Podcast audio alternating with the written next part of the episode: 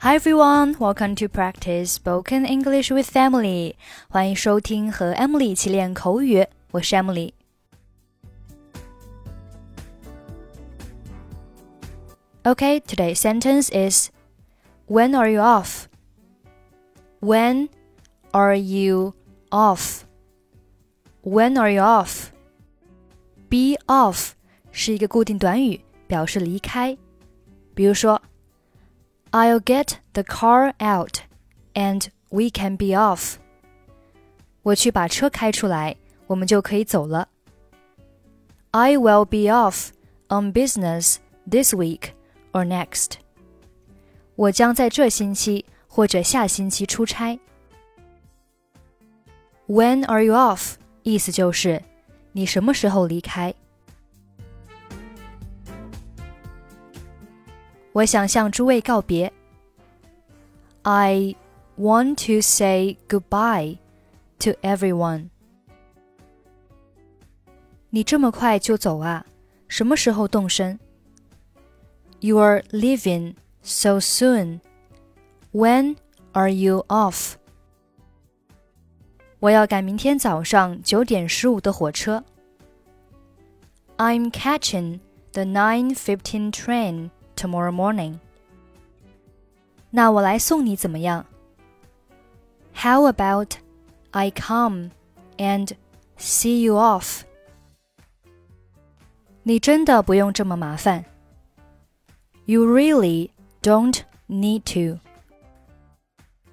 好吧，我会想你的，希望我们很快就能再见面。Okay, I'll miss you.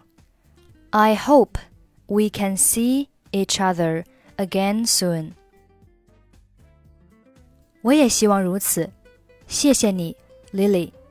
谢谢你为我所做的一切。I hope so too. Thank you, Lily. Thank you for everything. 别客气嘛。You're welcome. 请代我向你家里的其他人道别。Please say goodbye to the rest of the family for me.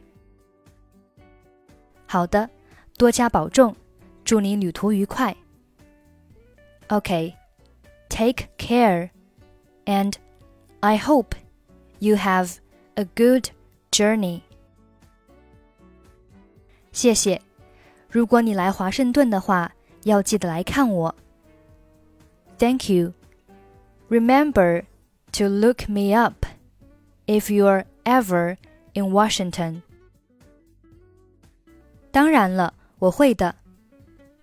Of course, I will. 那么再见了，再次感谢你所做的一切。Goodbye then. Thanks again for everything. I want to say goodbye to everyone. You're leaving so soon. When are you off? I'm catching the 9:15 train tomorrow morning. How about I come and see you off? You really don't need to. Okay, I'll miss you. I hope we can see each other again soon. I hope so too. Thank you, Lily. Thank you for everything. You're welcome. Please say goodbye to the rest of the family for me. Okay, take care, and I hope you have a good journey. Thank you. Remember to look me up if you're ever in Washington. Of course I will. Goodbye then. Thanks again for everything.